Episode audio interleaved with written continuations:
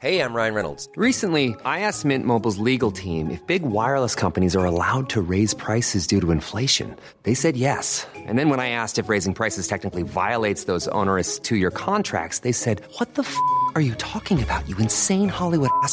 So to recap, we're cutting the price of Mint Unlimited from $30 a month to just $15 a month. Give it a try at mintmobile.com slash switch. $45 up front for three months plus taxes and fees. Promo rate for new customers for limited time. Unlimited more than 40 gigabytes per month. Slows. Full terms at mintmobile.com. Tengo en la línea telefónica Armando Guajardo Torre. Él es presidente de la Comisión Nacional Laboral de Coparmex. La Coparmex ha insistido mucho en los apoyos que necesita el empresariado mexicano, las empresas en total. Y, bueno, vaya, para los trabajadores el tema del ingreso básico universal se ha comentado en varias ocasiones. Armando Guajardo Torre, me da mucho gusto saludarlo, bienvenido. ¿Qué tal? Muy buenas tardes, mucho gusto a las órdenes. Me, me da mucho gusto saludarlo. Eh, coméntanos, ¿cuál es la posición de la Comisión Nacional Laboral de la Coparmex sobre esto que se ha discutido sobre el ingreso básico universal? Yo en lo personal pienso que el gobierno actual no va a avanzar en este tema, pero es un asunto que el legislativo al menos lo observa. ¿Ustedes cómo lo ven? Bueno, eh, eh, definitivamente eh, creemos que efectivamente eh, en este caso no va a haber avance alguno. Solamente yo quisiera señalar eh, muy bien si el ingreso básico universal, que es el que se identifica como un ingreso mínimo, este que se otorga a la población a cambio de absolutamente nada, o si estamos hablando del ingreso mínimo de eh, vital que es el que últimamente se ha venido discutiendo a través de, de, las iniciativas y derivado precisamente de toda esta situación de emergencia, ¿verdad?, que se nos vino encima. Sí, Entonces, esto es importante verlo, ¿no? Si es a cambio de nada o es a cambio de alguna actividad, por mínima que ésta sea, ¿no? Así es, ¿verdad? Entonces, eh, bueno, la posición de nosotros, como usted sabe, a, a través de Coparmex Nacional, pues ha sido estar insistiendo desde, pues prácticamente casi desde el inicio de la pandemia, por ahí del mes de abril, con el posicionamiento y la exigencia de que el gobierno participe en un salario solidario. Posteriormente, digo, a pesar de todos los esfuerzos que se han hecho, de las peticiones, de las entregas personales eh, al gobierno mexicano, específicamente eh, Palacio Nacional, eh, pues no hemos tenido respuesta alguna. Ahora, últimamente, bueno, la propuesta de, de, Coparmex con respecto al salario solidario, ahora le llamamos remedio solidario y hemos incorporado, además del salario solidario que en un principio pedíamos también, ahora un seguro solidario que sería el equivalente al ingreso mínimo vital temporal para mantener o proporcionar a toda esa gente que perdió el trabajo, ¿verdad? Y asimismo un bono solidario que pensamos que podría ayudar a todas aquellas empresas que estén generando y creando empleos. Sin embargo, efectivamente, como, como usted lo menciona, eh, eh, pues vemos que el gobierno sigue sin atender la petición o las propuestas.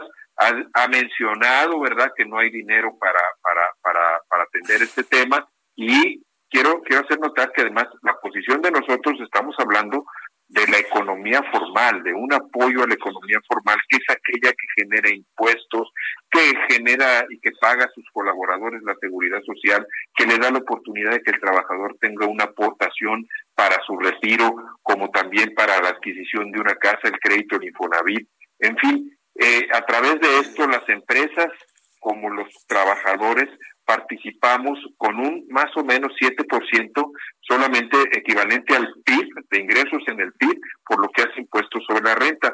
Y las propuestas que nosotros hemos venido pidiendo, solicitando, pues no llegan ni siquiera o, o, o rebasan o estarán por el nivel del 1% sí. del Producto Interno Bruto. Ante esto, lo que hemos dicho es que el gobierno esté en la posibilidad de, de adquirir deuda ¿verdad? Contra lo que se aporta, contra lo que pudiera representar esto, o bien inclusive, como lo han mencionado otros actores importantes en la vida nacional, pues ¿por qué no cancelar o suspender esas obras faraónicas que hoy tenemos y que sin embargo, bueno, pues para eso sí hay, sí hay, sí hay, sí hay dinero. No, hombre, cancelar las obras faraónicas, eso es imposible, porque pues tenemos un presidente que se está desquitando, ¿no? Y quiere demostrar que él sí va a hacer una refinería, que él sí va a poner un tren y que contrario a lo que otros empresarios quisieron, va a ser el aeropuerto donde él diga. Entonces, entendiendo esa parte, pues muchas cosas no van, no, no, no van a avanzar. Sin embargo, yo sí quisiera este, que, que nos comentara qué posibilidades tienen los empresarios de salir adelante solos, porque bueno, la posición del gobierno es no vamos a ayudar a los, a los empresarios porque son ricos, porque ustedes son millonarios, tienen mucho dinero y han ganado mucho dinero, ustedes paguen a, los, a sus empleados. Eso es posible actualmente bajo la lógica de este gobierno con tendencia comunista que actualmente nos gobierna. Mire, eh, recordemos que aquí más del 90% del empleo lo proporciona la pequeña, micro, pequeña y mediana empresa.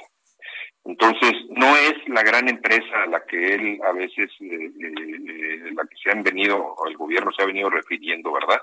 Los grandes empresarios, este, cuando además, pues, todos sabemos lo que cuesta en este país realmente ser empresario, ser emprendedor o dar empleo. Es, es una serie de, de, de, de, de este, de viacrucis para poder abrir una empresa eh, y, y, sobre todo toda la tramitología, los créditos en la inversión, etcétera, ¿no? Entonces, la verdad es que hoy, cuando debería de estarse incentivando, como lo ha hecho todo el mundo, eh, y otros países, otros países en el mundo lo han estado haciendo en apoyar a las empresas, apoyar el empleo, apoyar a los trabajadores, pues aquí vemos por el contrario y, y, pues este que todo lo que se va dando se va dando y se va destinando hacia otros programas que finalmente pues no se ve realmente el beneficio para la colectividad, ¿no? Y sí, pues tienen y pueden ser de mucha luz política para otros fines, ¿no? Sí, muy bien. Pues estaremos muy atentos de cómo van fluyendo estas cosas. Yo le agradezco mucho a la Coparmex el que hayan tomado este liderazgo para tratar de salir adelante. Y bueno, pues muchísimas gracias por este tiempo, don Armando Guajardo Torre. Salude por favor a Gustavo de Hoyos y seguimos en contacto. Muchas gracias. De su parte, cómo no, y solamente si me permite finalmente sí. decir que de Dígame. parte de nosotros, pues seguiremos insistiendo en que se requiere de la participación del gobierno federal para poder librar esta batalla este mucho mejor, ¿verdad? Muchas gracias. Gracias, que le vaya muy bien. Fuerte abrazo. Gracias. Hasta luego. Hasta luego. Hi, I'm Daniel, founder of Pretty Litter. Did you know cats tend to hide symptoms of sickness and pain? I learned this the hard way after losing my cat, Gingy. So I created Pretty Litter, a health monitoring litter that helps detect early signs of illness by changing colors, saving you money and potentially your cat's life. Pretty Litter is veterinarian developed, and it's the easiest way to keep tabs on your fur baby's health right at home. Go to prettylitter.com and use code ACAST for 20% off your first order and a free cat toy. Terms and conditions apply. See site for details.